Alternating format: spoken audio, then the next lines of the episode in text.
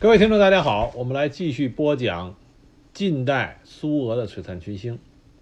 那么上一集讲到了苏联红军的建立以及刚开始他所依靠的主要军事力量。那么今天这一集呢，我们就来讲早期红军的一个赫赫有名的人物，这个人就是伏龙芝。伏龙芝为什么是鼎鼎有名呢？因为以他的名以他的名字。命名了苏联的最高的军事学府，这就是著呃著名的伏龙芝军事学院。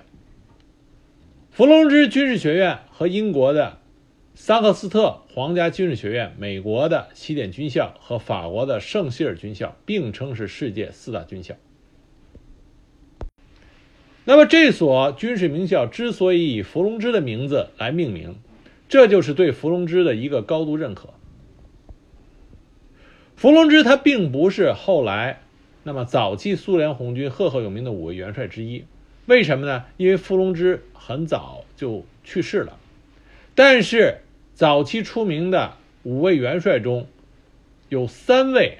都曾经在伏龙芝的麾下，啊，在接受伏龙芝的指挥进行作战，并且取得战功。而且伏龙芝他也是红色苏维埃。任命接替红军的创始人红军之父托洛斯基的苏维埃最高的军事指挥官。伏龙芝在整个苏俄军事力量发展中，他的所处的历史地位是举足轻重的。为什么这么讲呢？因为在伏龙芝之前啊，那么托洛斯基虽然是布尔什维克出身，但他并不是一个纯粹的军事将领或者是军事指挥家。他建立了红军，但在军事指挥的具体过程中，他他还是要依靠大批的从苏俄啊，从沙皇俄国时代啊过来的沙皇部队的军队的那些指挥官。那么，伏龙芝也有别于我们之前提到的加米涅夫，还有像图哈切夫斯基这些，因为这些人出身是沙皇的旧军队。伏龙芝是一个彻彻底底纯粹的。出身于布尔什维克的一个军事指挥家，这使他和其他早期苏联红军的军事将领有着极大的不同。伏龙芝，他是一个坚定的布尔什维克，他参与了早期红色苏维埃的建立斗争，并且在这个斗争中，他成长成为了一个。受到全世界认可的军事家、军事理论家和卓越的统帅，这也奠定了他在苏联红军的历史上，甚至在整个国际共产主义运动中啊武装斗争历史上不可替代的、无与伦比的地位。伏龙芝他出生于1885年，是出生在俄罗斯境内的土耳其斯坦的一个殖民小镇。他的父亲曾经是沙皇军队的一名军医。正是因为他父亲在军队的履历，所以呢，他们家有很多在沙皇军队中担任军官职务的朋友。这些人经常到他们家里来讨论俄国军队的啊战争和以及在战斗场景啊场面以及一些取得的战果，这给伏龙芝留下了很深刻的印象。所以伏龙芝从小他心里边。就对军事生涯有着极度的憧憬。一九零四年，他考入了首都的圣彼得堡工业学院。那么在那里，他就投身于革命的洪流，加入了布尔什维克的党组织。很快，他因为参加反对沙皇的示威遭到逮捕，并被驱逐出首都。自此，他就开始了职业革命者的生涯。经常参加大学生的各种聚会以及布尔什维克组织的活动，在工人中进行宣传。他再次被捕，被逐出了彼得堡。伏龙芝的头脑清醒，学识渊博，组织能力非常强劲，而且信仰极为坚定，因此他在革命工人中拥有很高的声望。他所领导的伊万诺瓦乌兹涅克斯克。纺织工人战斗队在十二月武装起义的时候，支援了莫斯科的无产阶级，并且参加了红色普列斯尼亚区的接垒战。在起义失败之后，一九零六年，伏龙芝到国外出席了俄国社会民主工党第四次党代表大会。在这次会议上，他见到了列列宁，列宁就跟他说：“莫斯科武装起义的失败，说明布尔什维克需要真正的军事人才。我们不能最终去倚仗啊倚靠沙皇的那些旧军队的军官，布尔什维克要有自己的懂得军事的人才。”那么这番话对伏龙芝触动很大，于是伏龙伏龙芝就开始认真的研究军事，阅读大量的军事书籍。那么，因为伏龙芝大量的从事革命的组织工作和地下运动的领导工作，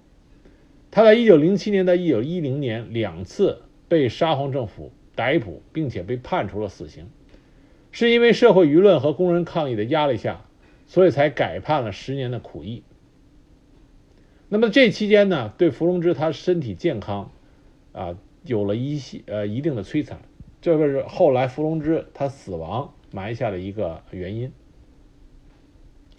那么，伏龙芝在服苦役期间，他仍然没有放弃自己的学习。在狱中，在流放地，他都坚持不懈的学习着军事知识，得到了极大的丰富和水平上得到了极大的提高。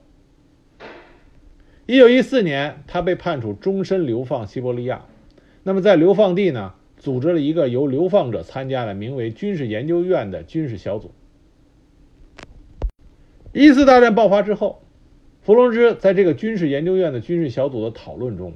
将自己学到的书本上的这些军事知识，运用到了对一次大战的分析、推测和理解。当时他预言战局的发展，很多都有着他非常正确的并且精辟的见解。因此，他周围的一些朋友就问他说：“你的军事知识是从哪里来的？”伏龙芝说：“那是老天爷给的。实际上，这些军事知识都是他日积月累、进行刻苦学习以后，这才掌握的。这为他后来成为无产阶级伟大的军事家奠定了基础。那么后来呢？伏龙芝从流放地就逃脱了。一九一六年，布尔什维克派遣伏龙芝到作战部队进行革命工作。他所去的军队是在明斯克地区。”当时沙俄的西方面军的统治啊，这个管辖地区，他主持了明斯克布尔什维克党的地下工作，以及第三和第十集团军军中这个党支部的工作。一九一七年二月革命之后，他被选为明斯克民警局局长、西方面军前线委员会委员、明斯克苏维埃执委会委员。八月份，他担任了明斯克区革命军的参谋长。领导平定了科尔尼洛夫叛乱的斗争，这样伏龙芝就开始了他的军事指挥生涯。那么到了十月革命时期，他领导组建了舒雅革命军事委员会，组织了一支由舒雅和伊万啊伊万诺沃纺织工人和革命士兵组成的两千人的队伍，率领这支队伍来到了莫斯科，参加了十月武装起义。在我们上一集提到的。左派社会革命党人叛乱的过程中，伏龙芝参加平定了啊平乱过程，显示出了自己的军事才能。那么在这些评判过程中，他显示出来他的军事才能以及他坚定的无产阶级布尔什维克信仰，使得全俄军事委员会认为伏龙芝可以担任军事工作。对于当时的布尔什维克中央来说，伏龙芝对伏龙芝来，呃，伏龙芝这个人啊，如获至宝，因为很难当时找到一个坚定的布尔什维克，同时还具有军事能力啊，这太少见了。那么伏龙芝就被任命为亚罗斯拉夫尔军区政治委员，为组建苏军部队做了大量的工作。这个军区的军事指挥员叫诺维茨基，啊，跟 NBA 的那个。德国球星是一个一个说法的名字，诺维斯基，他是一位前沙皇军队的少将。后来这个少将呢，因为和伏龙芝一起工作的时间比较长，他对伏龙芝非常的欣赏，因此这个人后来是军事学院里边关于伏龙芝军事史的权威。在和伏龙芝共事的这段期间里边，挪威斯基这个军事指挥员。他觉得伏龙芝是少有的布尔什维克人，但是对军事有着深刻的理解。他认为伏龙芝是将帅之才，能够担任军队的高级指挥职务。当然，伏龙芝从小他心中就有着驰骋疆场的这个愿望，他很渴望能够亲身上前线搏杀。于是，在这一年的冬天啊，也就是一九一八年的冬天，他和诺维斯基两个人来到了莫斯科，向布尔什维克党中央请求将他俩派到前线作战。弗龙芝当时并没有贪心，他希望指挥的是一个团。可是诺维斯基深刻的知道弗龙芝的能力，他就劝说弗龙芝应该争取指挥一个集团军。当时莫斯科最后的决定是把他们两个人派往南方面军，弗龙芝担任军事委员会委员，诺维斯基担任方面军参谋长。但是诺维斯基坚决的反对这一任命，他认为应该给弗龙芝安排更高级的军职。那么，诺维斯基因为他在沙皇军队中原来是有战功，并且声望很高，那这位老将军对伏龙芝如此推重，就引起了当时苏维埃党中央组织部门的重视。最终，伏龙芝被任命为第三第四集团军司令员，而诺维斯基则担任该集团军的参谋长。一九一九年一月，伏龙芝来到了第四集团军。接掌了第四集团集团军的指挥权。当时第四集团军隶属于东方面军，担负的是土耳其斯坦方向的作战任务。整个集团军由游击队和赤卫队编成，指挥员中的游击习气极为浓厚，缺乏正规军队的素质。伏龙芝到任以后，对部队大力整顿，很快第四集团军就脱胎换骨，成为一个训练有素的战斗兵团。当时的东线战场呢，是国内战争的主战场。在击退了捷克斯洛伐克叛军之后不久，东方战线出现的劲敌就是高尔察克。高尔察克得到了协约国大量枪炮的援助，建立了一支装备精良。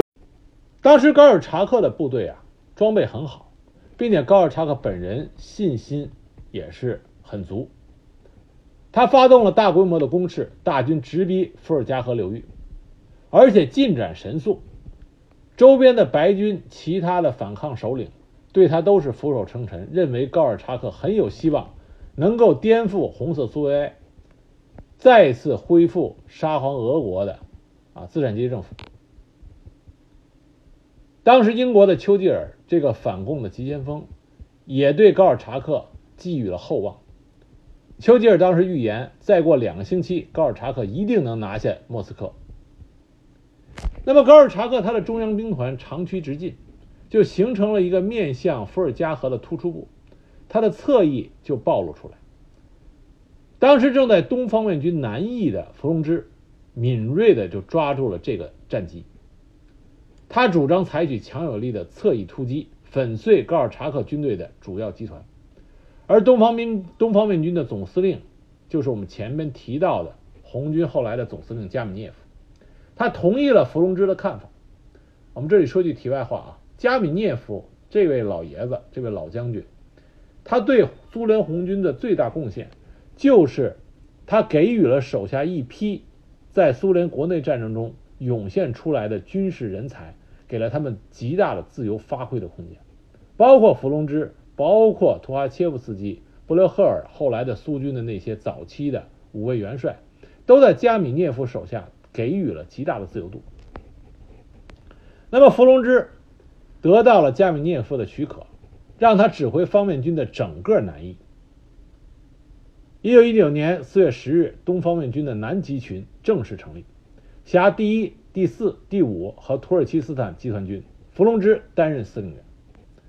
那么，伏龙芝就以很快的速度实施了他的计划，在短时间之内组建了三个突击群，紧接着就发起了凌厉的攻势，锋芒直指高尔察克的侧翼。伏龙芝巧妙地利用敌军之间的空隙，对敌人进行了分割和各个击破，将高尔察克的部队打得溃不成军，被迫退守白河东岸。但是，伏龙芝也没有给高尔察克太多的喘息时机，亲自率领五万的步骑兵强渡白河。战斗中，他身先士卒，手持步枪在火线上冲杀，手下的官兵士气大振，打退了敌人发动的反冲击。经过一系列的激战，高尔察克的部队被彻底打垮，红军各兵团乘胜勇猛追击，将白军逐出了乌拉尔工业区。高尔乔克被迫沿着铁路节节败退，最终啊落得一个败亡的下场。也就是说，在这场战役中，伏龙芝表现了他杰出的大规模兵团作战的节呃这个指挥能力，敏锐的抓住了战机，对敌人战线上的分割包围各个击破，啊驾轻就熟。因为他杰出的表现，他就得到了晋升。那么他的上司啊加米涅夫，因为启用了伏龙芝，取得了这场杰出的胜利，加米涅夫就升任成为了红军总司令，而伏龙芝接替加米涅夫担任东方面军司令员。所以伏龙芝的升迁速度是极快的，当然这是因为他有杰出的军事能力。这是对他能力的一种认可。那么，挪威斯基他的参谋长在后来的军事研究中就提出，这场战役，伏龙芝用一个步兵师和一个旅实施正面突击，然后集中四个师向侧翼实施主要突击。这种集中兵力在主要突击方向上造成了一个二两倍到两点五倍于敌的优势，从而迅速的突破敌人防御，包围了敌军主力，迫使其向东败退。这整个的作战方案显示出伏龙芝极为精妙的指挥艺术。那么高尔察克被击退之后，东线就形成了两个战略方向，一个是西伯利亚方向，一个是土耳其斯坦方向。所以，苏维埃最高军事委员会决定将东方面军划分为两个方面军：东方面军和土耳其斯坦方面军。伏龙芝继续担任土耳其斯坦方面军司令员。那么，伏龙芝面临的首要任务就是歼灭高尔察克的南方面军，打通俄罗斯、俄罗斯与土耳啊，打通俄罗斯以莫斯科为中心的红色苏维埃与土耳其斯坦的联系。那么，伏龙芝经过精心的分析和策划以后，实施了阿克鸠宾斯克战役，以第一集团军发起猛烈突击，很快就突破了优势敌人的防御，将敌人分割、包围和歼灭。只经过短短一个月的战斗，就打垮了高尔察克的南集团军，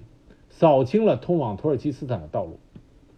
那么，他的下一个作战目标是沃拉尔斯克的哥萨克白军。乌拉尔斯克是哈萨克斯坦西部的一个州，是以大片的草原地带为主啊的地形，这恰恰利于哥萨克骑兵发挥威力。所以，刚开始红军的进剿并不顺利。第二五第二十五师师部遭到敌骑兵的袭击。我们很多人熟知的夏伯阳啊，这部苏联早期反映苏联早期红军的一个电影，夏伯阳骑着这个骏马和手下的骑兵将士驰骋在疆场之上，这是一个很著名的电影。那么夏伯阳就是在红军进入乌拉尔斯克以后，被哥萨克骑兵偷袭而牺牲的啊，夏伯阳就是这个时候牺牲。那么，伏龙芝在经过早期的失利之后，他迅速的总结经验教训，改变了战略，采取了双管齐下的军政方针。在军事上，他将敌人逐离市镇和村庄，赶赶往荒无人烟的草原区，使之陷入断粮缺食的困境。在政治上，他号召哥萨克人脱离白军，向苏维埃政权靠拢。那么，哥萨克人纷纷放下武器投降。这一地区的白军很快被肃清，啊，这里给大家提一句，在苏联红军刚刚建立、红色苏维埃刚建立的时候，哥萨克人是红色苏维埃非常强劲的对手，给红军和红色苏维埃政权遭这个给予了非常大的伤害。那么后来是就是经过这个时候，伏龙芝他对战略上的调整，这才把哥萨克。这个勇猛的、善战的啊，俄罗斯土产的军事力量，笼络进了苏联红军的组成，啊，这样才使哥萨克人为苏联的国防力量进行效力了。那么在这一期间，伏龙芝的主要军事对手都是擅长高速机动的、骑着快马的匪帮。那么，伏龙芝根据具体情况进行分析和调整，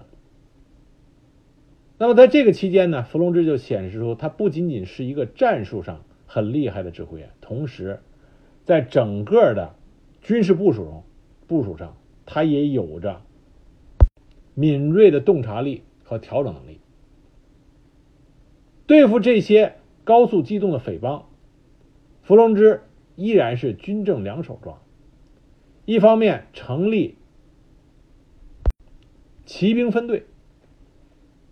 和高速移动的匪帮进行高机动的相互追逐。另外呢，他对这些匪帮、他的家人和之前出身的村庄进行政治动员、招降工作，说服匪帮的成员转向苏维埃政权。有一次，伏龙芝只带了两名随从，就去和一个匪首谈判。会见地点挤满了武装匪徒。可是因为伏龙芝的鼎鼎大名，这些人没有人敢对伏龙芝动手。于是，在剿抚并用的策略下，伏龙芝很快就平定了这一地区的匪患。在土耳其斯坦境内存在着两个君主国，那么其中有一个叫布哈拉的君主国，他的统治者就倾向于协约国，得到了英国的援助，拥有四万的正规军和非正规军。那伏龙芝就率领红军进行进剿，但是伏龙芝这时候手下只有一万的援军，他不仅仅面面临着人数超过他的敌军，还要面对敌人的坚固城墙，而且他进剿的时候时值盛夏，酷暑难耐，一路上还缺少水源，但是在伏龙芝的卓越指挥下，红军部队克服了这些困难，攻克了坚固的布哈拉要塞。协助起义者赶走了封建君主。那么，当时伏龙芝这部队取得的战绩，连英国人都认为是一个奇迹，专门在杂志上发表文章，称伏龙芝是时代最伟大的统帅。在平定了东线之后，伏龙芝被授予的下一个目标，就是盘踞在克里木半岛的由弗兰格尔男爵所率领的白卫军。弗兰格尔男爵呢，在克里木半岛得到了英国和法国的大量的军火援助，建立了一个现代化的新型骑兵，并且他趁着苏联和波兰战争爆发的时候，出动了十五万大军向北进攻，占领了乌克兰的南部，已经逼近俄国的煤炭中心顿巴斯。在这个比较危急的时候，列宁亲自点将。命令伏龙芝指挥对弗兰格尔的作战。他所率领的部队并命名为南方面军。那么，伏龙芝的具体任务就是务必在冬季到来之前肃清乌克兰和克里木的白军，尽快消灭弗兰格尔。为了完成这个战役企图，红色苏维埃给伏龙芝的手下调来了精兵强将。苏联当时最早授衔的五位元帅，有三位就集结到了伏龙芝的麾下。这三位是第一骑兵军军长布琼尼、军事委员弗洛西洛夫、步兵第五十一师师长布留赫尔。那么这场战争、这场战斗，双方面的军事对比是怎么样的呢？弗兰格尔在克里木的总兵力，步兵二点三万余人，骑兵一点二万人。火炮二百一十三门，机枪一千六百六十三挺，装甲汽车和坦克四十五辆，装甲列车十四辆十四列，飞机四十二架。伏龙芝指挥的南方面军拥有步兵十四万六千四百人，骑兵四万两啊四万两百人，火炮九百八十五门，机枪四千四百三十五挺，装甲汽车五十七辆。装甲列车十七列，飞机四十五架。听上去红军的势力很强大，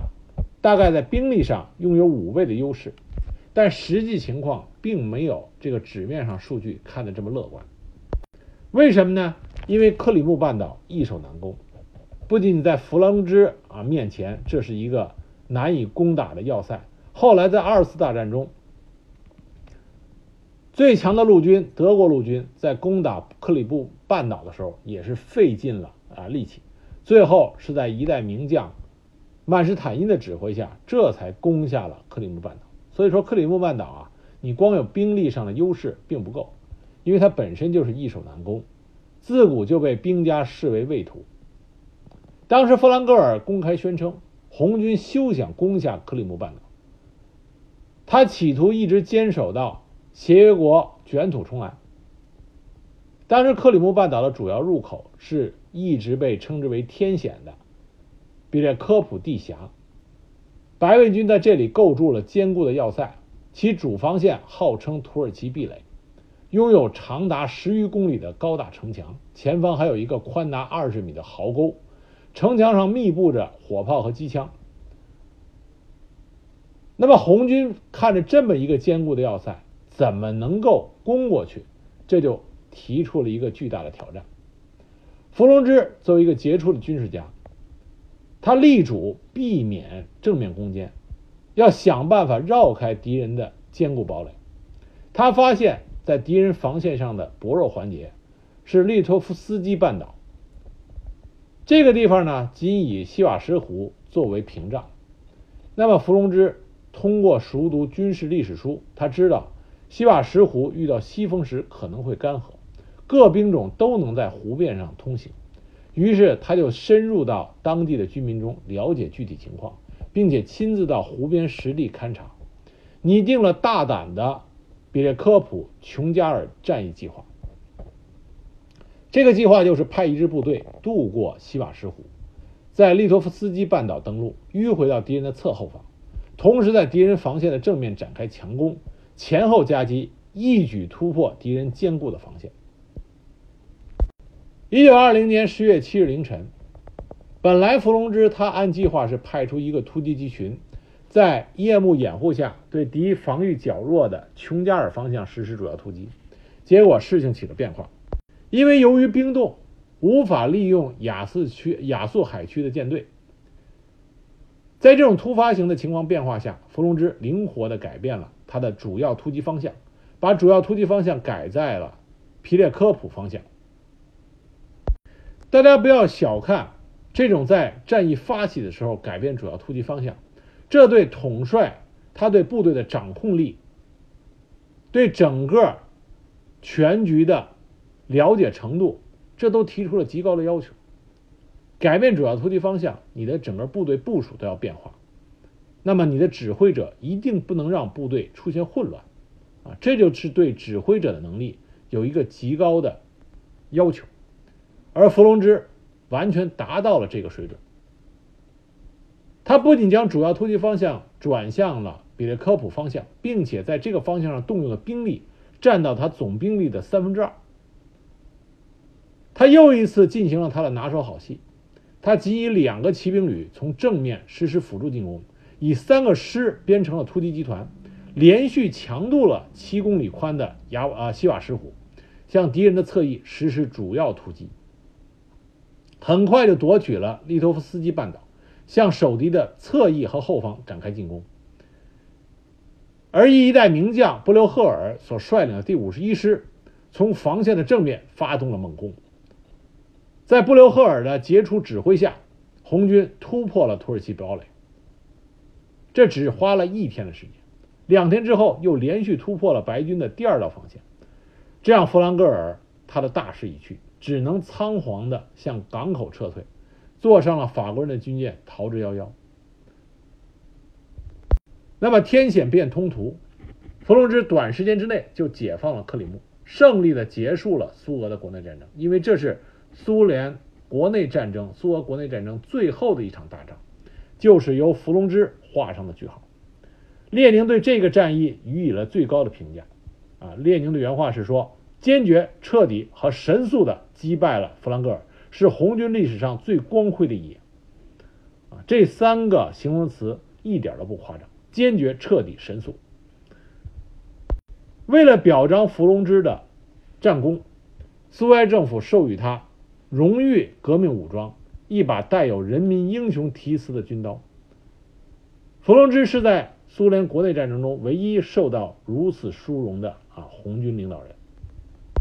那么，在苏俄的内战结束之后，伏龙芝被任命为共和国革命军事委员会驻乌克兰特派员，指挥乌克兰和克里木武装部队，兼任乌克兰共产党中央政局委员。后来呢，是因为红色苏维埃中中中央啊发现红军存在存在着某些缺点，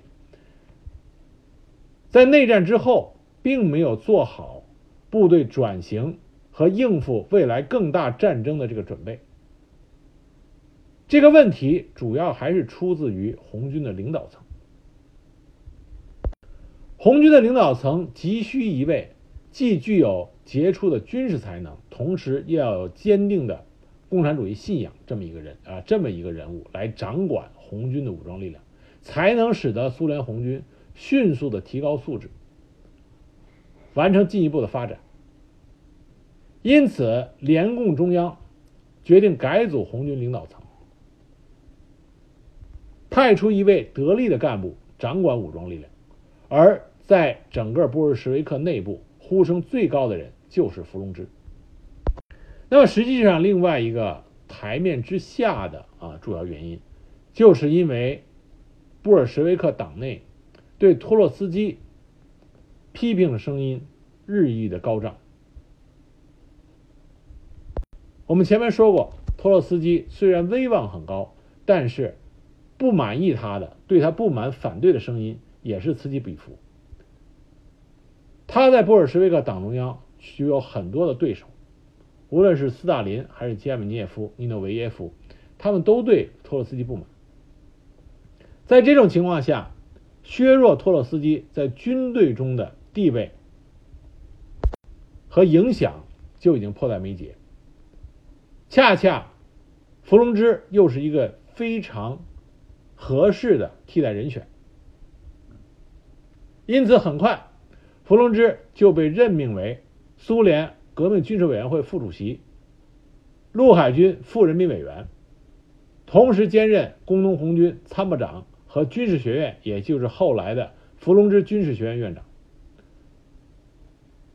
实际上，他已经开始主掌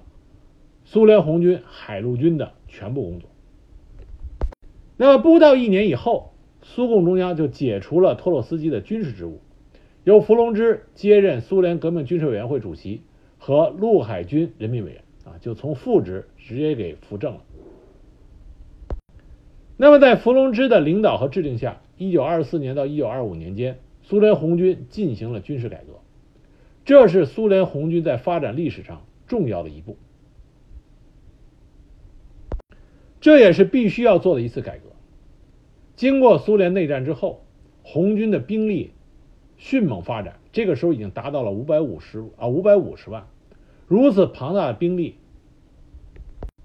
给苏俄的经济造成了极大的压力。裁军已经是迫在眉睫，但是每一次军队的裁减，那么它有一个前提，就是不能降低国家的防御能力。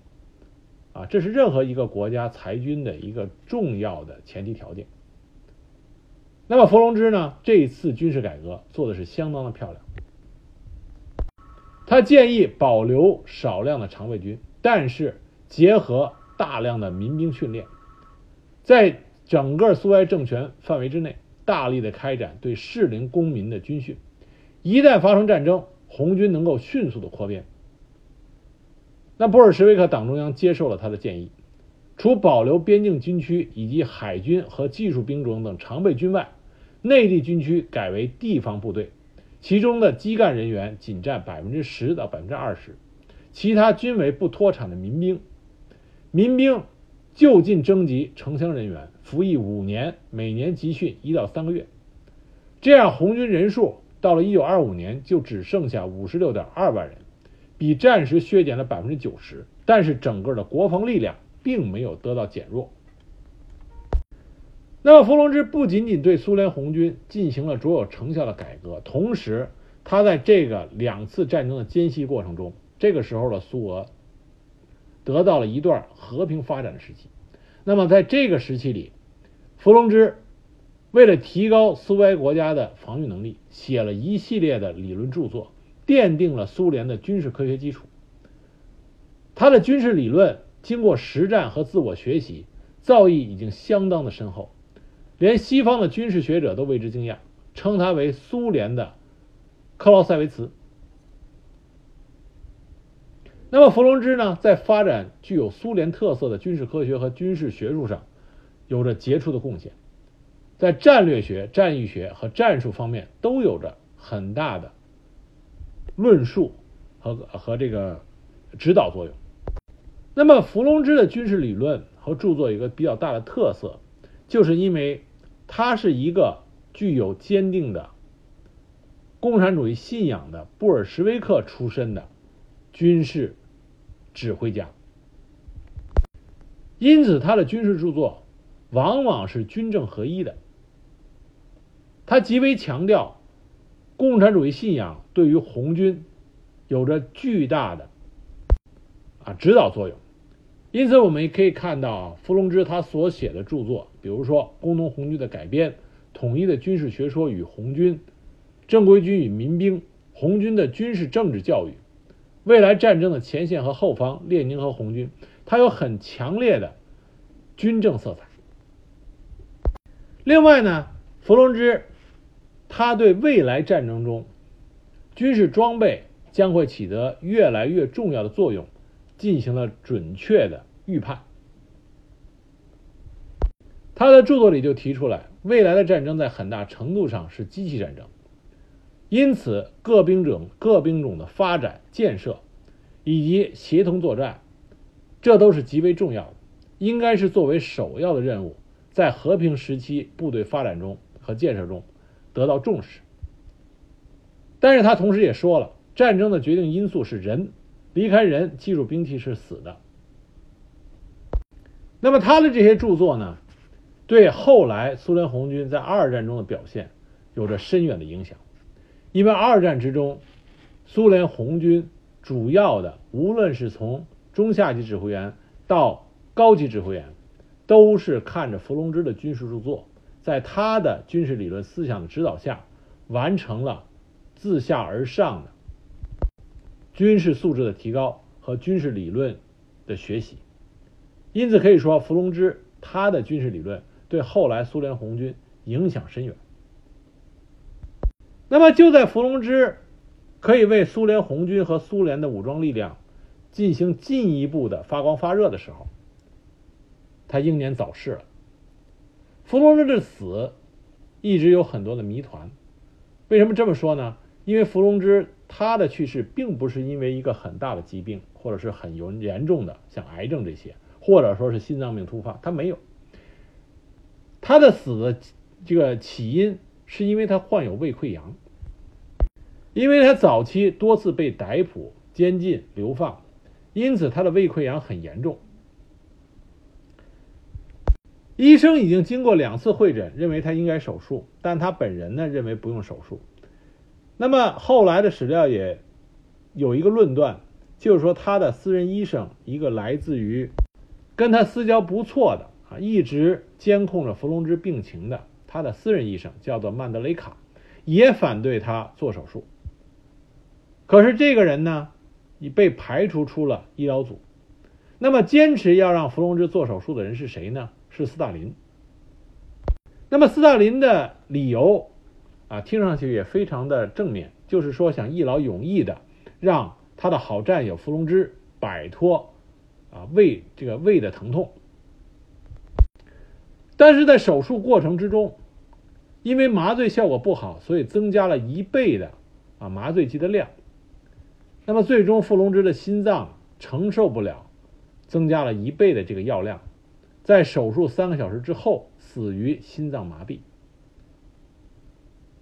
那么这到底是一个正常的医疗事故呢，还是说有预谋的谋杀呢？这个就谜团重重了。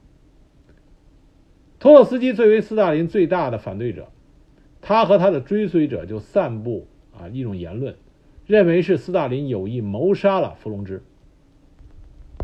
但这个说法呢，并没有得到真凭实据的支撑。但为什么说谜团重重呢？因为这后面发生了两件事情，就给这个事情本身啊蒙上了一片乌云。一个呢是伏龙芝在生前做手术之前，他曾经写了一封信，托他的朋友交给了他的妻子，说只要我出现意外，这封信就要交到我的妻子手上。那这封信是不是真到了他的妻子手上，这就很难说。这妻这封信里写了什么也不知道。但是有一个事实就是，伏龙芝死了以后不久，他的妻子选择了自杀。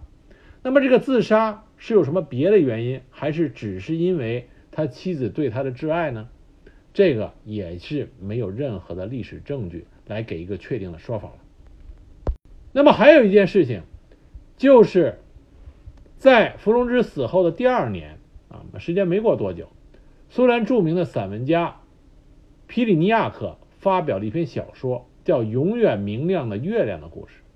这个小说的内容呢，是指一名红军指挥员违背自己的本意，被迫去做一次完全没有必要的外科手术，结果在手术中死去。结果很快发布这篇小说的报刊被没收，作者被人被捕，几年后被枪毙。那么，为什么当局？或做出这么大的一个举动，啊，这也是一个谜团。但事实是，伏龙芝和斯大林两个人之间的关系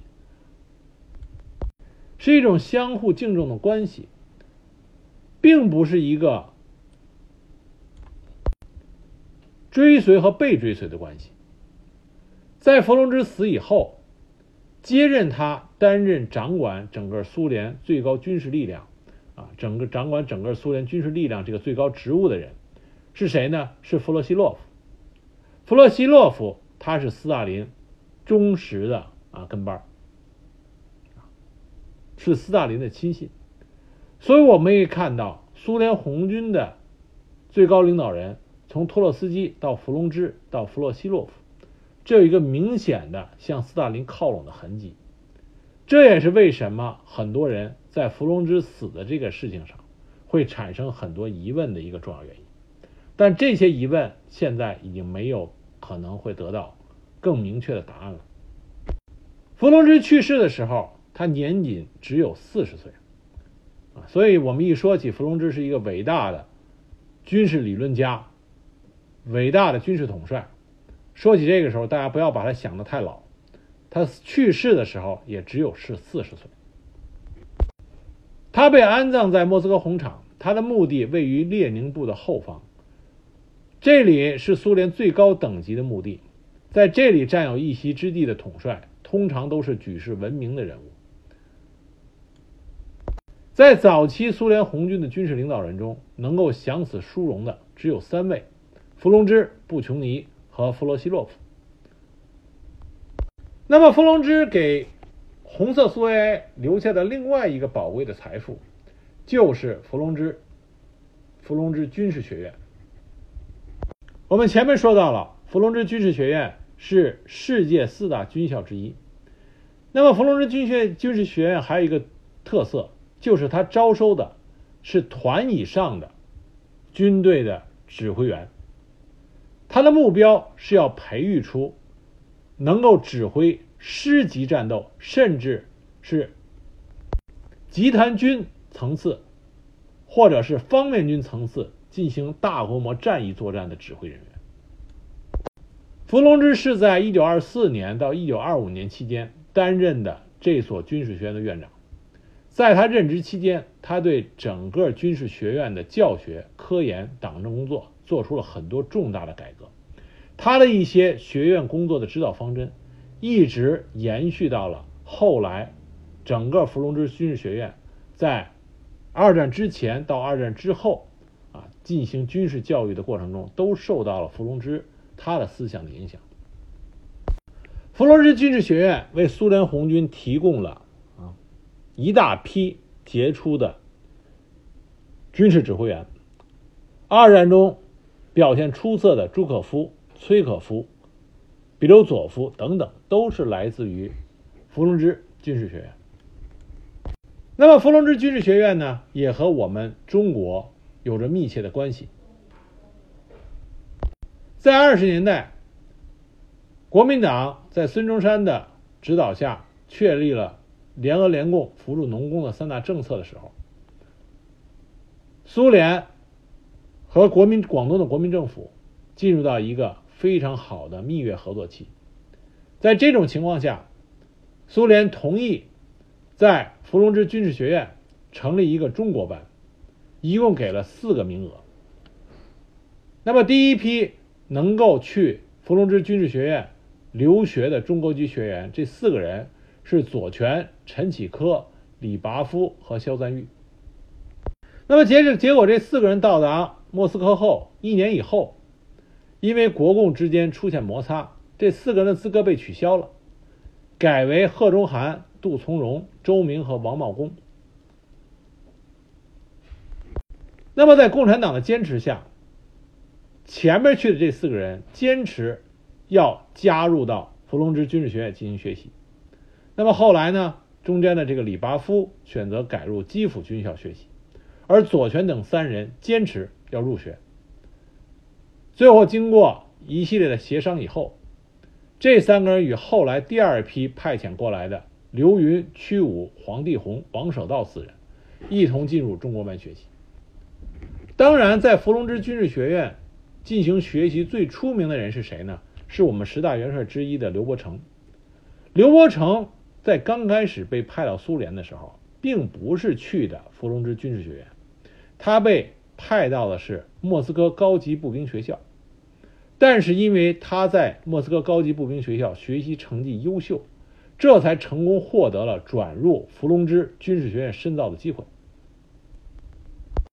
那么当时刘伯承和左权两个人在伏龙芝军事学院学习的时候，他们的学习成绩、对军事方面的知识的见解。都让伏龙芝军事学院的这些教官们、老师们留下了深刻的印象，给予了很高的评价。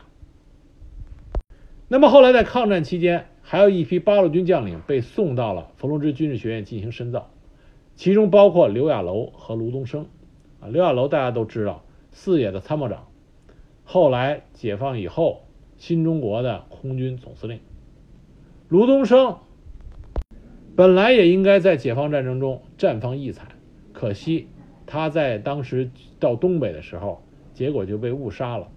啊，缺失了后来能够展现自己才华的这个机会。那么我们这里再说一下，最刚开始进入伏龙芝军事学院学习的这几个中共党员，他们的啊人生历程，因为实际上派入伏龙芝军事学院学习的这几个共产党员。他们的能力都是非常卓越的，否则不会在那么多人的申请中被选中进入到当时红色苏维埃最高军事学府进行学习。所以这几个人都很厉害，但是他们的人生轨迹却是迥然不同，甚至可以说，很多人现在也只知道刘伯承、左权，另外那几个刘云、屈武、陈其科。黄帝红，大家都根本不熟悉，可能有些人听着屈武的名字有点耳熟，但另外三个人完全不知道。但是我这里要跟你大家说的是，这六个人啊，参加伏龙芝军事学院学习中国班，中共派出的这六个人，当时的支部书记既不是刘伯承，也不是左权，而是那个叫刘云的。左权和刘伯承都很优秀，很多人还没有意识到左权有多优秀，只知道左权是八路军的啊副总参谋长，在抗日战争中牺牲了。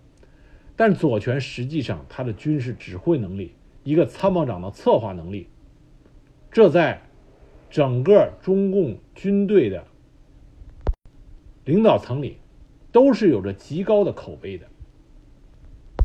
那很可惜，他死在了抗日战场上啊，牺牲在了抗日战场上，在反扫荡中，反扫荡中啊，英勇牺牲。左权如果活到新中国建立的话，元帅是跑不了的，除非他自己谦让。那我们说说另外啊，除了刘伯承和左权以外，另外四个人啊，因为这是大家知道比较少的。首先，我们说一下小有一点名气的，就是屈武。屈武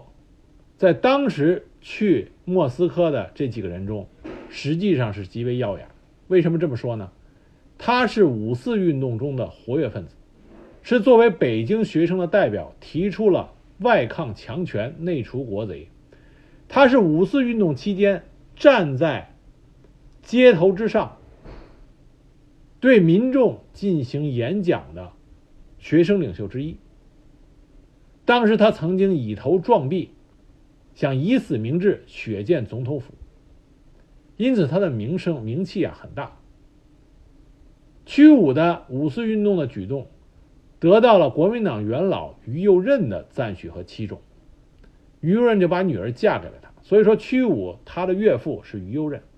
于右任在国共两党都有着极高的声望。于右任和孙中山关系非常密切，在孙中山那里边面子很大。那于右任的女婿屈武，在他的介绍下，在上海曾经面见孙中山。亲自在孙中山的面前听孙中山先生的教诲，同时屈武又是中共早期的重要的参与者。一九二四年，正是屈武代表着李大钊前往天津迎接孙中山北上。屈武是在一九二五年加入了中国共产党，是在李大钊同意的李大李大钊的同意下，他去苏联学习。并且在苏联转为了苏共党员。他在中山大学和蒋经国等人是同学，后来转到伏龙芝军事学院学习。他和刘伯承两个人的关系非常好。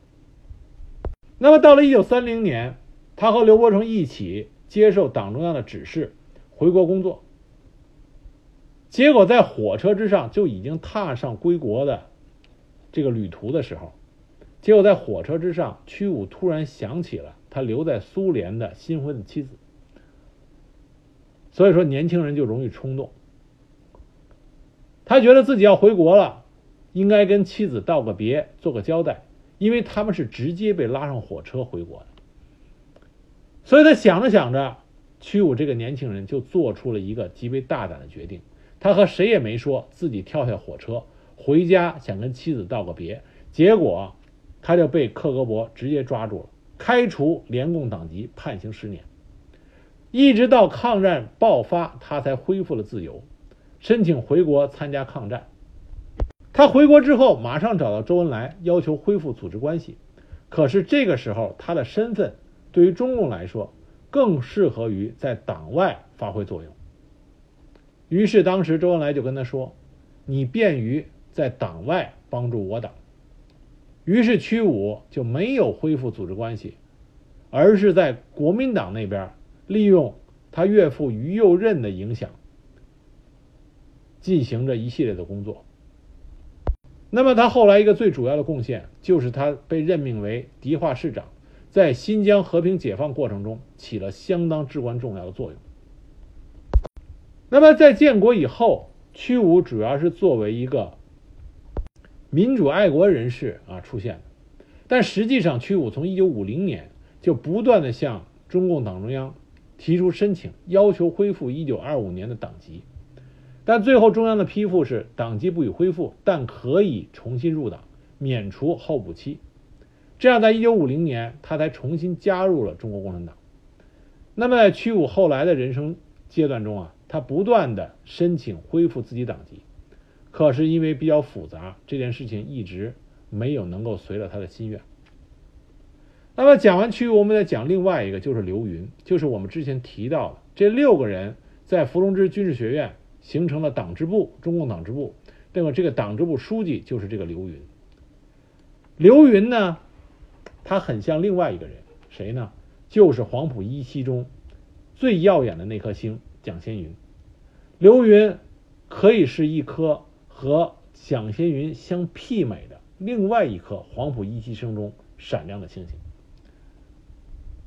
在黄埔一期学习的时候，刘云担任学生队队长，是青军会的负责人之一。这和蒋先云啊，当时他跟蒋先云是联手组建了青军会，创办了会刊《青年军人》等进步刊物。那么刘云还有一个杰出的表现，就是他在毕业之后。出任了孙中山大元帅府航空局军事飞机学校教务主任兼党代表。他在极端艰苦的条件下，仅靠着两架老式的教练机，为学校培训出首批十名飞行员。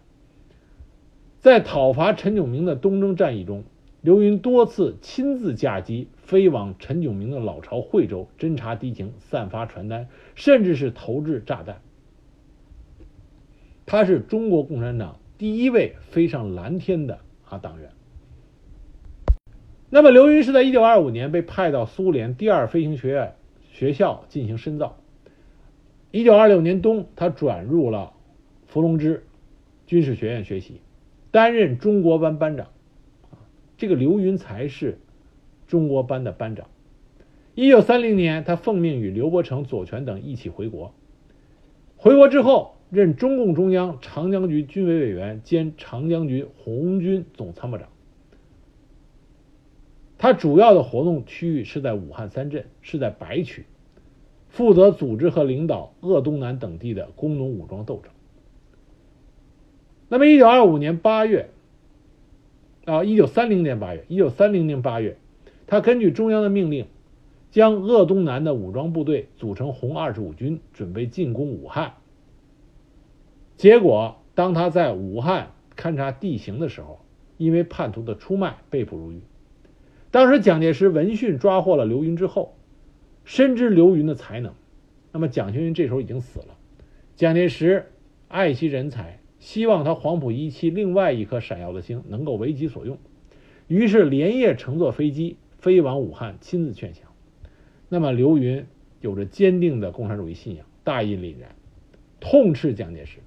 那蒋介石勃然大怒，最终密令处以。极刑。一九三零年九月六日，刘云英勇就义，啊，时年二十六岁。那么，另外一位在伏龙芝军事学院学习的中共党员叫陈其科，这个人的史料就更少了，史料有限，只知道一九三零年他和刘伯承等人从伏龙芝军事学院回国以后，在上海中央等待分配。结果从上海赴湘西苏区的途中不幸被捕，英勇就义，与项景瑜等烈士一起葬在了长沙革命烈士烈士陵园。这就是他短短的一段有史可查的啊史料记载。所以说很可惜，但是我们相信陈其科他能被选中去伏龙芝军事学院学习，他一定也是一个极具才能的人。那么最后一个是黄帝红。前面说的这几位从来没有改变自己的共产主义信仰，为了革命事业，啊，要不就奉献了生命，要不就最终立下了功勋，建立了新中国。只有黄帝红，他也是黄埔一期，也是才能出众。他深受周恩来在军校里边啊，深受周恩来的器重，是周恩来的最得意的弟子之一。这也是他为什么被选中。和左权一起被保送到苏联学习深造。那么，三零年，他和刘伯承等人回到国内以后，在上海目睹了国统局革命的低潮以及党内斗争的残酷，思想上发生了变化，转变为悲观失望，最后秘密向国民党自首。那么你自首也就罢了，那么在他给蒋介石的亲笔信中，他告诉蒋介石。说最近周恩来准备会见他，他可以利用这个机会协助国民党抓住周恩来。信中还附有联系地址，希望国民党尽快找他接头。国民党呃，当时蒋介石看了信以后喜出望外，因为他知道黄帝红是谁，也知道黄帝红和周恩来的关系，他知道黄帝红既然这么说，肯定是有把握，所以他召见陈立夫，要求他切实办理。那么幸运的是。当时中统，啊，因为我们中共这边的龙潭三杰已经了如指掌中统的所有重要情报，因此上海的中央特科内线，也就是钱壮飞他们、钱壮飞、李克农、胡底他们，知道了这个消息，就把黄帝红叛变这件事情迅速的报告给了上海的党中央，这样就避免了周恩来落入黄帝红的圈套。啊，被捕。那么周恩来非常赏识黄帝红，所以在确认了黄帝红已经叛变的情况下，仍然希望他回心转意。可是黄帝红丝毫没有悔改，最后是周恩来下令让陈赓这位黄帝红的同窗率领红队将黄帝红在上海击毙了。那么讲这些中国学员的不同的履历、不同的人生轨迹，是想跟大家说，在那个翻天覆地的年代，啊，每一个个人你都要为自己的选择付出代价。而且在这种翻天覆地的浪潮中，你所做出的选择能带来什么样的最终结果，这是不可预测的。很多这种选择对于年轻这些年轻人的选择来说，我们后人来看似乎并没有那么艰难，挑战性并没有那么大。但是真实如果设身处地在那个时代里来说，这每一次选择都是艰难和至关重要的。所以，真正能够让我们钦佩的，恰恰是那些能够做出正确的选择、做出无愧的选择，为了自己的信念能够坚持到底的这些年轻人，这才是我们值得钦佩的。这不仅仅包括我们中国自己的这批年轻人，更多的也包括苏俄那些建立了红色苏维埃的这些年轻人。客观公正的来说。只要他们能够把自己的那个选择毫无遗憾、毫无悔意、坚定不移的坚持下去，那么他的这种精神，从客观上来说，就是值得我们钦佩的。那么今天我们讲了苏联红军早期的重要领导人，红色苏维埃布尔什维克出身、具有坚定的共产主义信仰的红色军事理论家伏龙芝，同时也介绍了。以伏龙芝问啊命名的世界著名的军事学府伏龙芝军事学院，再有就是我们中国中国共产党自己派到伏龙芝军事学院进行培训早期的几位啊学员，他们的人生履历。那么从下一集开始，我们就来讲一讲苏联红军早期的五位比较著名的元帅啊，讲讲他们的人生履历。和战斗生涯。